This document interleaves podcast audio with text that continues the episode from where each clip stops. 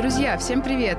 Это подкаст от телеканала «Дважды два» и «Дважды два Медиа Escape, и у микрофона преданная поп-культуре и бессменная автор и ведущая подкаста Escape Аня. Мы здесь, я и мои герои, чтобы громко говорить о том, как игры, сериалы, фильмы и другие развлекательные штуки лечат, спасают, вытаскивают из самых тяжелых периодов мрака. Мы здесь, чтобы говорить, рассказывать истории о том, как поп-культура и побег в ее воображаемые миры часто работает как терапия и становится самым настоящим другом. Сегодня у нас история, которая удивительная даже на уровне заголовка. Со мной на связи из Питера Лера, давняя слушательница Эскейпа, и история Леры — это история про то, как сериал «Офис», сериал про работу в офисе, помог Лере выбраться из депрессии, которая началась с выгорания из-за работы. В общем, все переплетено, все сегодня уникальным образом совпало. Лера, привет.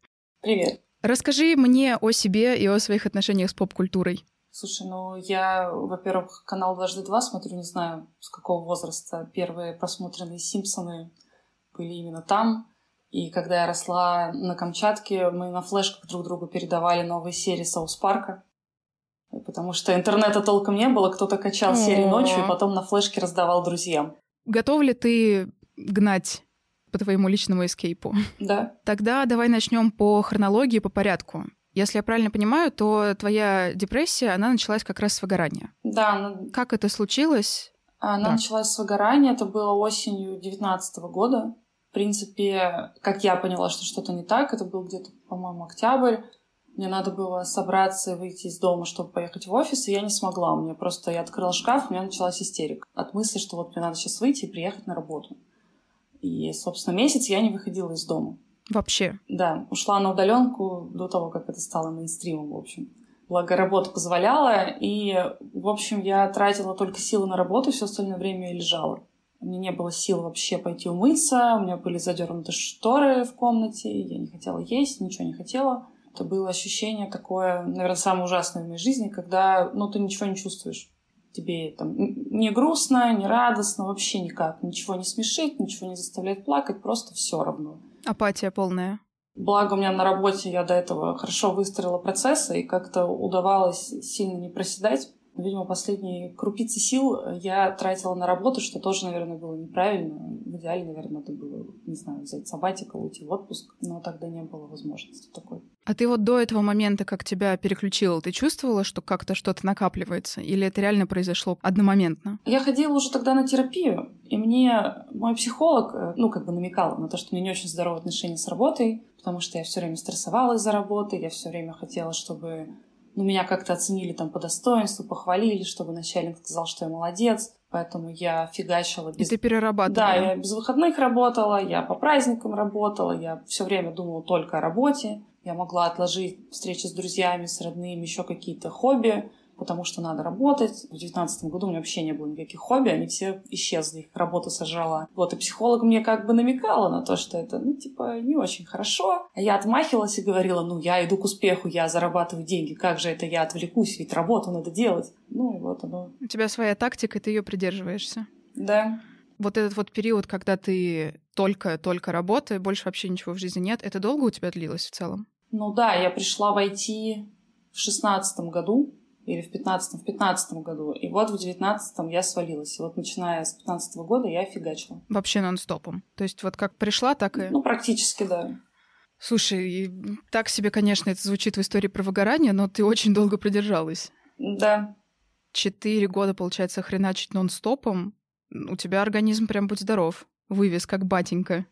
Да, у меня из-за этого была проблема, мне долго не могли поставить депрессию, потому что я приходила на прием и говорила, у меня бессонница, я не сплю, у меня нет сил. А врач такой, ну, вы же продолжаете работать и выглядите в целом неплохо. Что-то я не уверен, что у вас депрессия. Это один врач говорил или несколько примерно то же самое повторяли?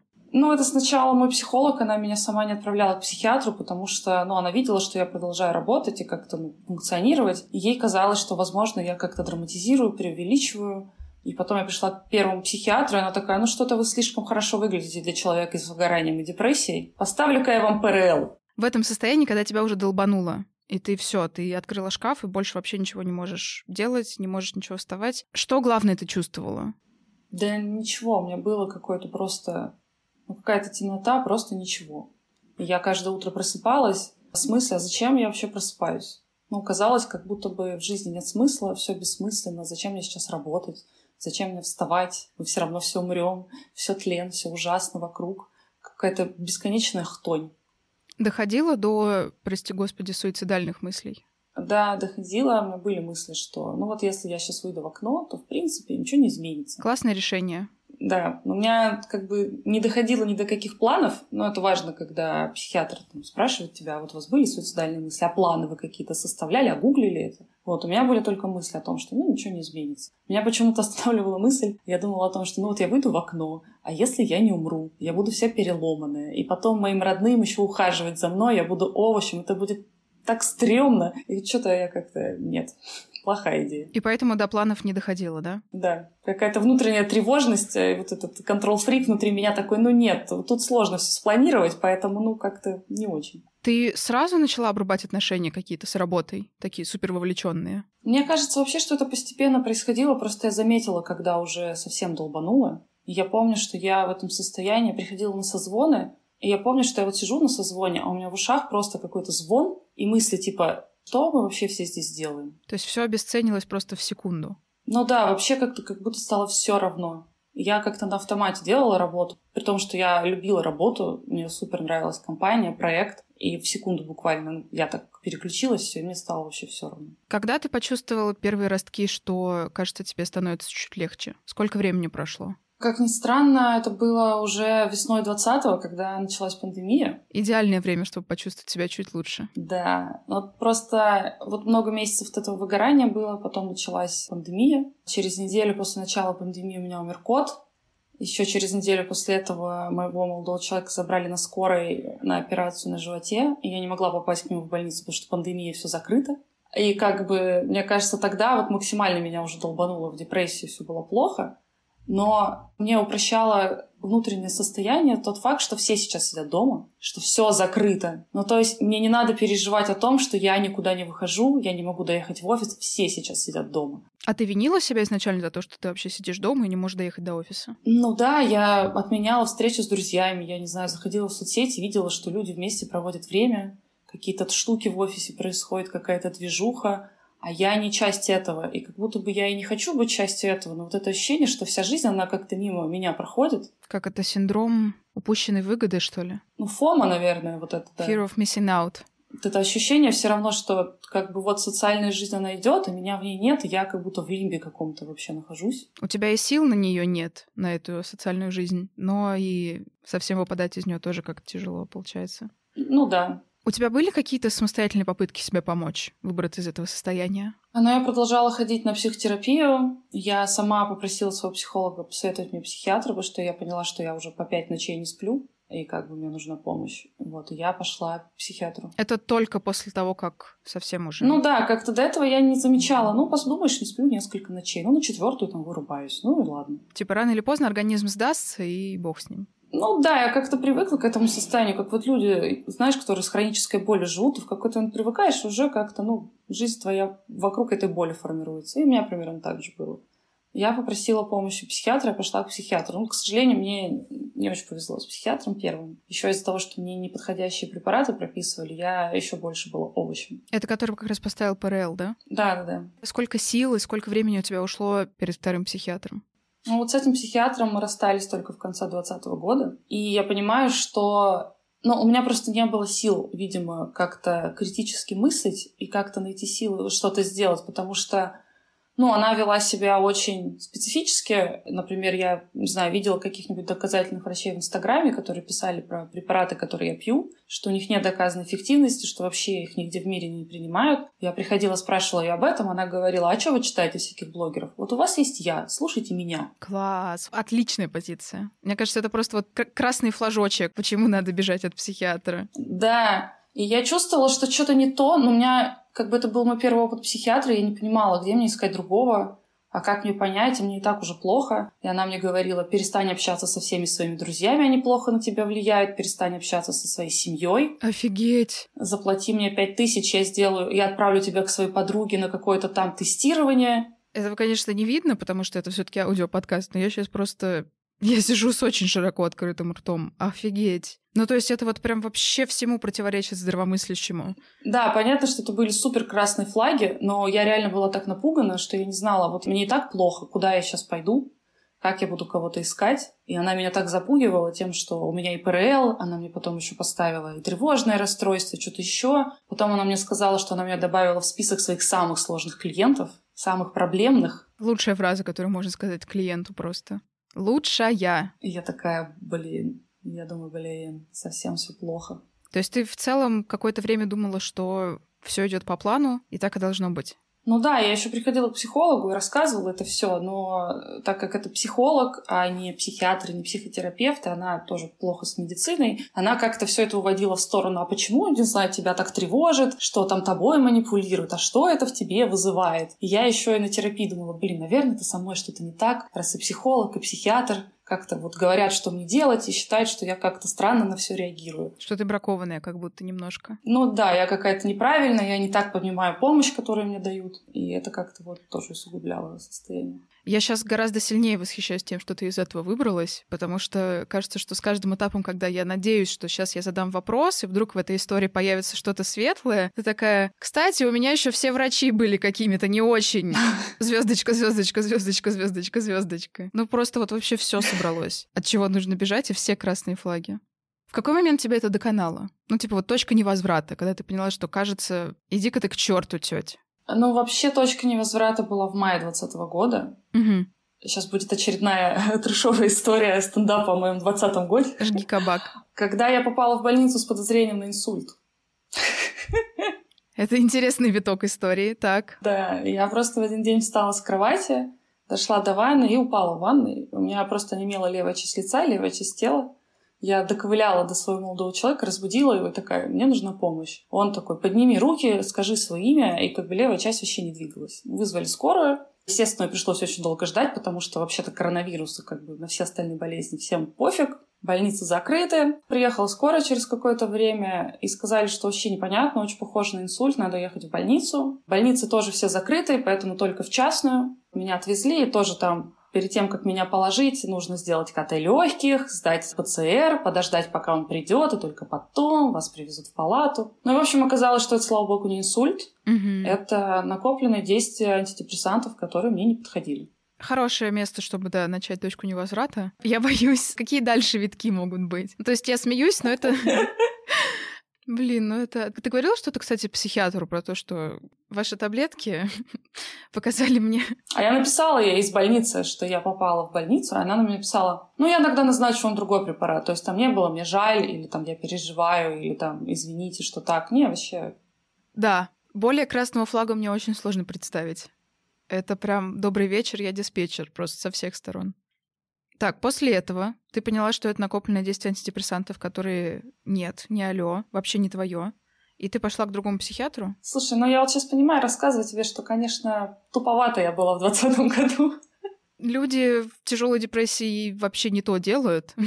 Сильно более странные вещи, которые со стороны кажутся странными, а по факту изнутри тебе кажется, что это единственное вообще логичное действие единственное, которое здесь можно сделать. Ну, я, в общем, продолжила к ней ходить, она мне назначала другие препараты. Я пыталась понять, как попасть вообще к кому-нибудь другому, что все закрыто. Я вообще не понимала, как мне, куда попасть, каким образом. Какая-то очень противоречивая информация была. И я с таким страхом относилась к рекомендациям знакомых, потому что, ну вот, мне уже по рекомендации одного психиатра дали, еще одного такого я не вывезу. Да, да, понимаю.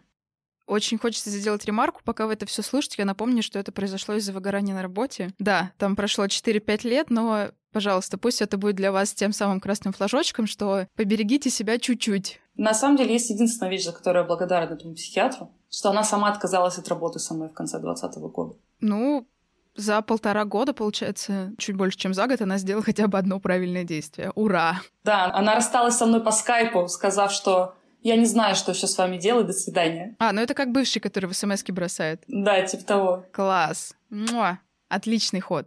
В этом во всей ситуации у тебя все еще не было вообще никаких сил на то, чтобы вставать с кровати и делать что-то для себя? Я начала потихоньку вставать что-то готовить себе, потому что я почти перестала есть, потом начала есть все подряд, типа чипсы, шоколадки, это все начало на коже сказываться. И я начала по чуть-чуть хоть какие-то салаты себе готовить, выходить на улицу, ходить на прогулки. И вот весной, как раз, когда все сели на карантин, я сидела одна, пока мой молодой человек был в больнице. Мне было страшно быть дома одной. Я начала смотреть сериал. О, мы подошли к части, где должно появиться что-то хорошее в этой истории. Что-то светлое. Да. Слушай, ну тогда давай в эту хорошую светлую часть нырнем. Когда ты начала смотреть сериалы, «Офис» был первым выбором? Нет, был не первый. Я пересмотрела «Друзей», своих любимых, которые я знаю наизусть. Ну, которые проверенные комфорт-шоу, грубо говоря, для тебя.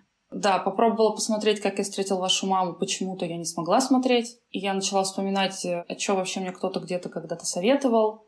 И вспомнила про офис, что я когда-то пыталась его посмотреть, и мне не зашло, стало скучно. Я думаю, попробую-ка я посмотреть. Я еще посмотрела, что там много сезонов, много эпизодов, мне надолго хватит. И я начала смотреть офис. Когда ты его в первый раз пробовала смотреть? Это было до выгорания, до вот этого? Да, это было давно, и как-то я такая, что-то скучно, что-то они там ходят, что-то все какое-то монотонное. Нет, мне такое не нравится. А почему во второй раз вдруг сработало? Мне кажется, там первый сезон, он такой неспешный, там все как-то постепенно разгоняется. Нет вот этого, как в каких-то многих сериалах, какой-то экшен каждую серию, все куда-то бегут, что-то происходит. Да, да, да. Здесь типа маленькое количество людей на одном и том же пространстве делают какие-то простые вещи, все еще такое какое-то серое, заблюренное, с плохим качеством. Мне кажется, это прям идеально попадало в мое состояние. А, то есть это был как current mood, грубо говоря. Ну да, типа того. А, интересно. Я думала, на самом деле, что просто, грубо говоря, что-то на фоне бубнит, и поэтому ты уже и оставила, что бог с ним пусть бубнит хотя бы что-то. Оказывается, это было прям твое отражение состояния. Это круто.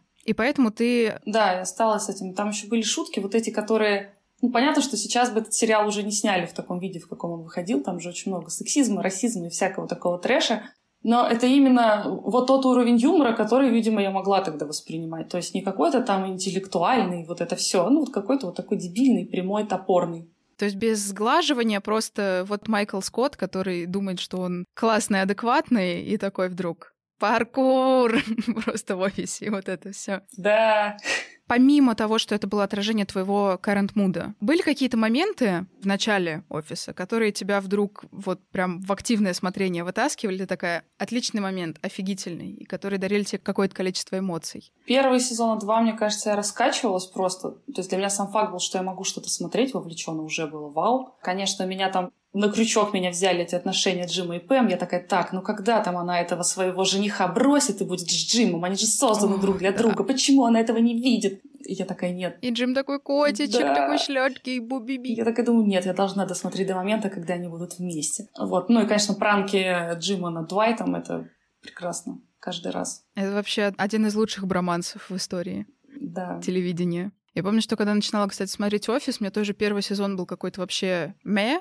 Типа, все какое-то очень скучное, очень непонятно, почему это такой культовый сериал. И я спросила прям друга, типа, Джим и Пэм будут вместе? Друг такой, да. У них все будет хорошо, друг, я не буду тебе спойлерить, но в общем и целом да. Я такая, все, окей, смотрим. Тогда мне это нравится, тогда гоним. Кстати, я сейчас вспомнила, что да, я пока смотрела первый сезон, я загуглила, будут ли они вместе, потому что я такая, так, ну если следующие сезоны будут вот такие, я не вывезу. Я тоже прочитала, что они будут вместе, что что-то то ли во втором сезоне, то ли в третьем у них начнутся отношения. Я такая, нет, ну я должна это увидеть, я должна дойти до этой точки. А почему отношения Джима Пэм тебя так зацепили? Ну то есть просто интересно наблюдать или там было что-то, что тебя отзывало? Развивалась? Ну, просто интересно наблюдать, что это просто обычные люди, которые вот работают вместе, а им классно друг с другом, но что-то идет не так. Это похоже на мою историю моих личных отношений, что вот с моим нынешним партнером мы познакомились на работе, и мы тоже пранковали, веселились, общались, дружили, но что-то все как-то оно как-то не склеивалось, и тоже во втором сезоне все случилось. Да, это в этом плане очень какая-то обнадеживающая история, в том плане, что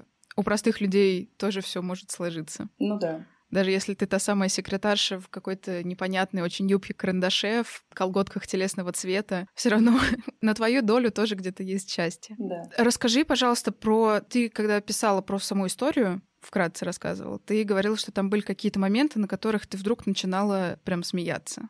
Ты помнишь, какие это были моменты и как это вообще происходило все? Ну, я точно не вспомню сейчас уже там серию, над которой я в первый раз посмеялась. Точно помню какие-то эпизоды, но вот эта легендарная серия, где все приходят на ужин к Майклу и, господи, к Джин, или как его там эту женщину звали. Которая свечи делала. Да, это, это максимально трешовая, угарная серия. Мне кажется, я всю серию смеялась. Или серия, где Двайт устроил пожар в офисе специально. Чтобы проверить, да. Да, и потом у Стэнли случился сердечный приступ. И я просто смеялась, я не могла остановиться над каждой серией потом. И у меня парень мой, но он уже много месяцев не слышал, чтобы я смеялась. И он в первые разы заходил такой в комнату, такой, что случилось? Я такая, боже, такой ор, здесь так смешно. Он такой, господи, ты смеешься, ура! Это по времени было Весна, лето 20-го где-то? 20-го где-то, весна, начало лета, да. То есть полгода с того, как... Да. Интересная хронология.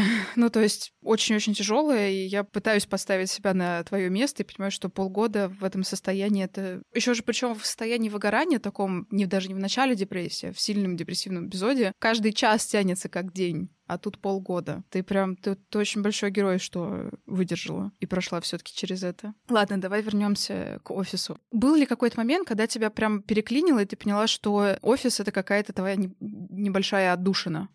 Что тебе нравится, что это отдушина появилась в твоей жизни, и твоя жизнь как будто бы что-то хорошее обрела благодаря офису? Я помню момент, когда я зашла на кухню и начала своему парню рассказывать что-то. Типа, что вот в офисе а я сейчас смотрела в оригинале, и какие-то там прикольные фразы на английском были. Я ему такая, вот ты знаешь, они вот говорят там вот это. Но я уже не помню, что. А вот это используется, чтобы сказать вот это. А еще в офисе был такой прикол. И я начинаю ему рассказывать, и он смотрит на меня так удивленно, потому что этого давно не было. Я такая, блин, вот это ощущение, когда что-то тебе нравится. То есть ты в целом поняла, что тебя накрыло по-хорошему, только увидев реакцию молодого человека? Ну да, я поймала себя в точке, что я вот вовлеченно что-то рассказываю, этого давно не было. Я такая, вау. Как офис встраивался в твою жизнь? То есть ты пыталась круглые сутки бинж-вотчить? Ну, я свободное время после работы я просто лежала на кровати, смотрела серии. Если у меня была бессонная ночь, я такая, ну ладно. Брала телефон, шла, садилась на диван, смотрела серии. Или я гуглила что-нибудь про офис, какие-нибудь блуперсы, психологические разборы Ой, сериалов да. «Офис». Еще там какие-нибудь штучки. Это же вообще какая-то отдельная вообще прекрасная история в том плане, что они же ну, по сути, мне кажется, вся магия офиса как раз в том, что все актеры, они прям жили своими персонажами, и есть миллиард реально на Reddit до сих пор всплывают какие-то удаленные сцены, какие-то блуперсы. Их даже не было близко заскриптованы они, и просто актеры такие, мы гоним в импров, потому что у нас же очень мало съемочной работы на съемочной площадке, мы еще чего-то подснимем. Это вообще отдельно прекрасная история, да. Да.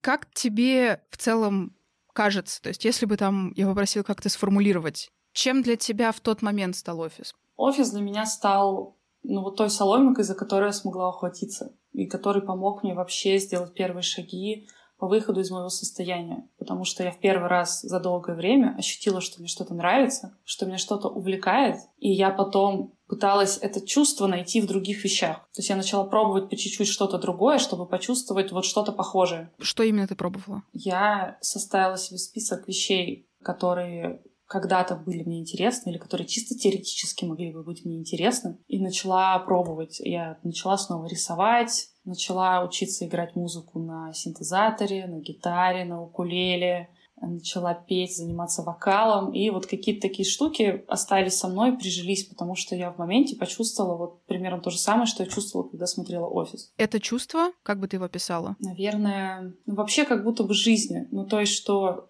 что-то яркое происходит, что вот мир он такой не черно-белый, а что-то вот яркое, такое желтое, оранжевое, красное появляется и наполняется красками твоей жизни. Знаешь, это так звучит. Я очень боюсь сейчас притянуть немножечко факты за уши, но, опять же, пытаюсь включить эмпатию, поставить себя на твое место и понимать, что, наверное, в таком состоянии я бы просто просыпалась ради того, чтобы посмотреть сегодня еще офис. То есть это как будто ответ на вопрос, а ради чего вообще просыпаться. Это очень приятная история. Ну, вообще, кстати, да, это крутое замечание, потому что примерно так и было. Круто, круто. Ну, то есть это прям ты как раз рассказывала, что у тебя долго не было ответа на вопрос, а зачем вставать с кровати, зачем вообще просыпаться и зачем это все. Чтобы узнать, будут ли Джим и Пэм вместе и посмотреть, как это случится. Да. Когда офис заканчивался, какие у тебя с ним были отношения? Ну, это было уже как будто я смотрю не сериал, ну, как это часто бывает, не знаю, может быть, с блогерами, каким-то лайфстайл, за которыми ты следишь, и возникает ощущение, что это твои друзья, что ты их знаешь. И когда ты уже столько сезонов смотришь сериал,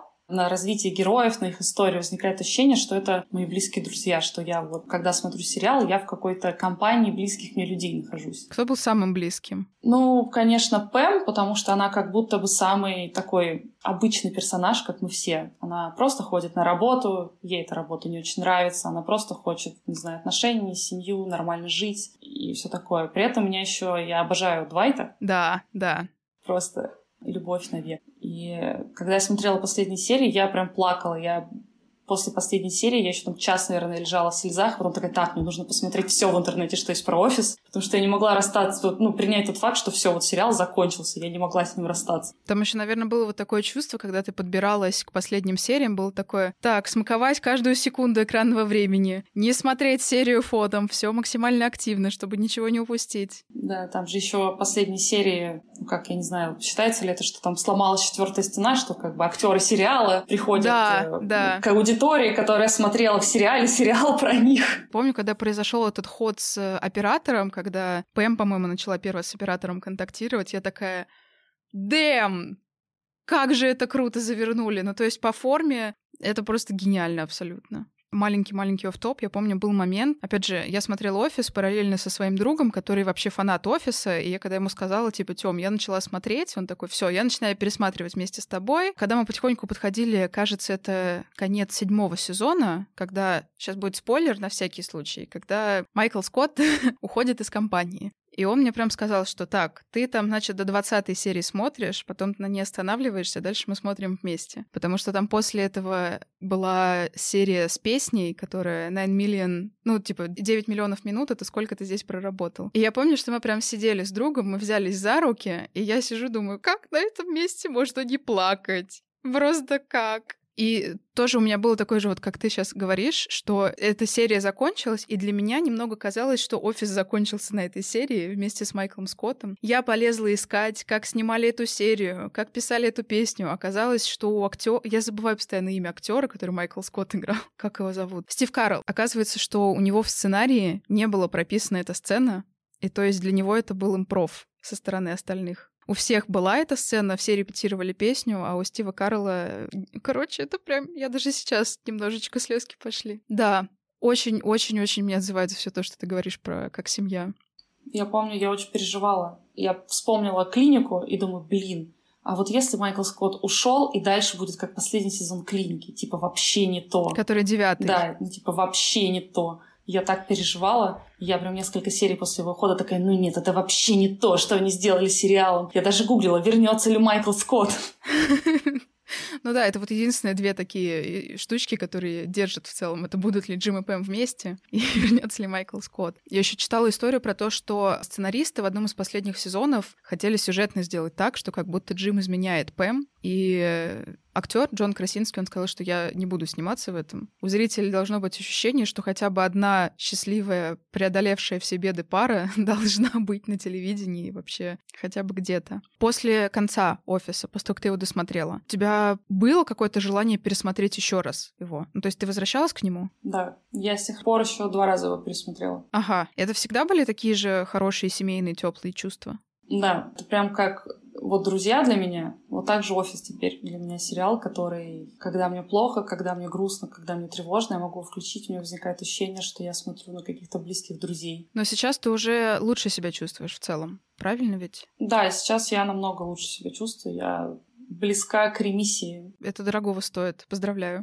Был ли у тебя такой момент, что ты пыталась рассказать друзьям, близким, просто каким-нибудь рандомным людям, что тебе в депрессивном эпизоде очень сильно помогает, собственно, поп-культура, сериал? Было ли такое, что люди как-то по-особенному на это реагировали? То есть либо очень подбадривающе, типа, круто, что ты нашла что-то свое, либо, может быть, наоборот вообще, что как сериал может где-то чем-то кому-то помочь. Ну да, я писала в канале у себя про это. И кто-то мне писал, там пара-тройка человек, что да, «Офис» крутой сериал, да, понимаем, очень круто. Но многие мои знакомые, они не смотрели «Офис», или они, как я, когда-то пробовали и не зашло. И поэтому они не очень понимали, как бы, что там вообще такого интересного, что тебя это увлекло непонятно, он же какой-то стрёмный, скучный, это вообще далеко не друзья и не клиника. Ну и были люди, которые, да, mm-hmm. как-то очень странно реагировали и говорили мне, что ну, что я какая-то странненькая, слишком депрессивная, вот лучше там работай нормально, а не сериалы смотри. И тогда никакой депрессии, ничего не будет. Что за депрессия, которая может вылечить сериал? Что за отстой? Да, лучше работать, или как один психиатр мне сказал в той больнице, куда я попала с подозрением на инсульт, лучше ребеночка родить, и все пройдет. Господи, я очень надеюсь, что Россия будет счастливой, и таких людей будет меньше. Очень хочется в это верить. Да, слишком часто в последнее время вообще все проблемы пытаются решить тем, что просто, пожалуйста, роди. Остальное не важно. В целом, есть что-то еще, что ты бы хотела про офис и твои отношения с ним рассказать? Я могу сказать еще, что во время пандемии я вспомнила, очень помогала Джон Красинский, запустил YouTube канал и выпускал раз в неделю сам Good News. Да, да. И, конечно, ощущение, что он в жизни абсолютно такой же Джим. Мне кажется, так и есть на самом деле. И там был какой-то эпизод, где, по-моему, у кого-то была свадьба, и он собрал каст офиса, и это было супер душевно. Я пересматривала, по-моему, этот выпуск раз десять. Да, да, да, да. Вообще это очень приятно все, что все актеры основные, то есть у Пэма и Энджелы, у, нее, у них есть подкаст Office Ladies, что Красинский все еще живет Джимом и своими отношениями с офисом. Это так греет душу вообще. Я только сейчас сопоставила, что очень длинный сериал, 10 или 11 сезонов, или сколько их там, Потом они ломают четвертую стену, и сейчас они по чуть-чуть, по крупице все еще продолжают быть как бы персонажами, как будто бы персонажами офиса, но в реальной жизни.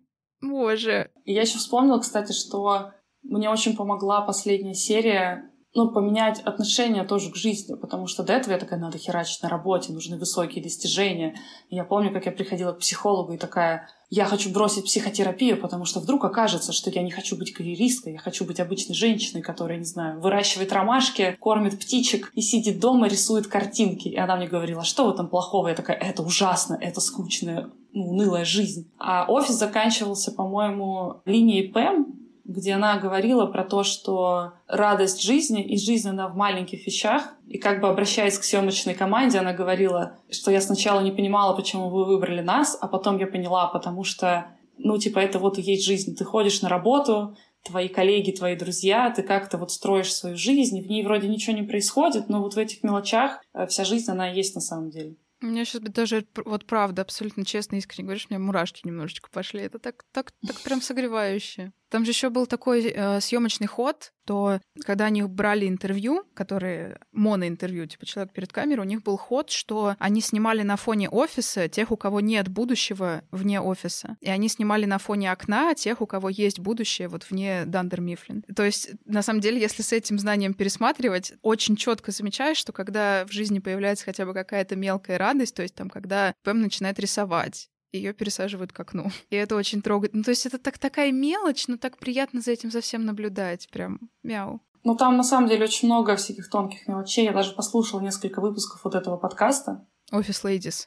Да, и они там рассказывали, что кто-то из них вот этот чайник синий забрал себе, в котором э, Джим да что какие-то там нюансы, вот актриса, которая играла Пэм, рассказывала, что какие-то вот нюансы совсем мелочи. Там вот в этой сцене с казино, где Джим вроде признается ей в чувствах, она там теребит кольцо. Этого не было в сценарии, но она подумала, что, наверное, это было бы логично в этой сцене, потому что у нее есть жених, но ей нравится Джим. И куча таких мелочей. Потом, когда пересматриваешь, думаешь, блин, это не просто какой-то там обычный ситком или что-то такое. Там столько нюансов, и это очень круто. Я только сейчас еще сложила, грубо говоря, А и Б и поняла, насколько, насколько все-таки крутая твоя история тем, что это вот прям настоящий путь героя. Ты выгорела на работе, из-за этого впала в очень тяжелую депрессию, которая несколько раз уходила такими сюжетными ходами, что я сидела и не знала вообще, как на это реагировать. И сериал про офис, сериал про работу, про компанию, он привел тебя вот к той самой мысли, которую ты сейчас недавно произнесла, завершила, что жизнь, она в маленьких и приятных мелочах, и это и есть ощущение жизни. Надо написать письмо создателям э, офиса. Ну, то есть, если кто-то из Netflix, из Кинопоиск, не знаю, послушав этот подкаст, не решит снять историю про это, ребят, вы очень многое упустите просто. Ну, прям такой реально путь героя. Что бы ты могла и хотела сказать тем, кто сейчас находится в каком-то тяжелом депрессивном состоянии или кто чувствует на себе следы жесткого, тотального выгорания. Пройдя через это и сейчас, будучи близкой к ремиссии, что бы ты хотела и могла им сейчас сказать? Я точно могу сказать, что всем таким людям, что вы не одни, потому что часто в этом состоянии кажется, я такой один, все вокруг нормальные, а я какой-то поломанный. вы точно не поломаны. Нас таких вокруг много, и у этого всего есть название, и это все лечится, и из этого всего можно выйти. Если я смогла выйти, то, я думаю, каждый может с этим справиться. И если кажется, что, не знаю, хочется выйти в окно, и жизнь не имеет смысла, то можно сказать себе, что я подумаю о выходе в окно завтра, и говорить это себе каждый день. Это прекрасная идея, которую ну, несет общество анонимных алкоголиков, анонимных наркоманов. Проживи только сегодня. Типа, не думай о том, что тебе всю жизнь с твоей болью бороться. Дойди до конца сегодня, завтра будет уже чуть по-другому. Да, и даже если получается сделать какие-то маленькие дела, типа пойти зубы почистить, это уже офигенно крутое событие, это уже супер круто. Вот эти маленькие достижения, они очень важны, и важно обращать на них внимание. Да, и за каждое из них по возможности, даже если это кажется не очень искренним поначалу, говорить себе «я вообще-то молодец». Это очень подбадривает. Потому что так и есть. Да. Слушай, я, честно, я, когда шла сюда, в студию, я не знала, что история будет такой. Сейчас я просто сижу, у меня реально какие-то мурашки тепла по телу пробегают, и я безумно тебе благодарна. Во-первых, что ты через все через это прошла, правда пришла сюда, про все это рассказала, и твой путь реально путь героя, он не закончился на тяжелом, на мрачном этапе, а он дошел до какой-то, ну, более-менее светлой, потому что все-таки ты говоришь близка к ремиссии, то есть там еще есть куда стремиться. Спасибо тебе большое. Я очень искренне благодарна тебе за это. Спасибо тебе. Ну что, тогда мне остается только сказать спасибо всем, кто сегодня послушал эту историю. Я очень рада, что есть люди, с которыми можно поделиться такими путями, когда поп-культура помогала и вытаскивала вот прям как Лера сказала, была соломинкой из самых тяжелых и мрачных периодов. Спасибо, что вы есть, спасибо, что вы цените поп-культуру и что вы верны идеологии эскейпа. Расскажите в отзывах к подкасту или напишите на почту, которая указана в описании, как вам вообще наш подкаст, как вам эта история, что у вас это вызывает, и если у вас вдруг есть свои истории про то, как поп-культура вам помогла, я буду очень рада их услышать. Будем очень рады если каждый из тех, кто нас сегодня здесь слушал, найдет свой личный эскейп и начнет верить еще сильнее в то, что у поп-культуры есть и целебная сторона, и поп-культура умеет не только развлекать, но и лечить. Берегите себя. И с вами были Лера, Аня и Дважды Два. Всем пока. Пока-пока.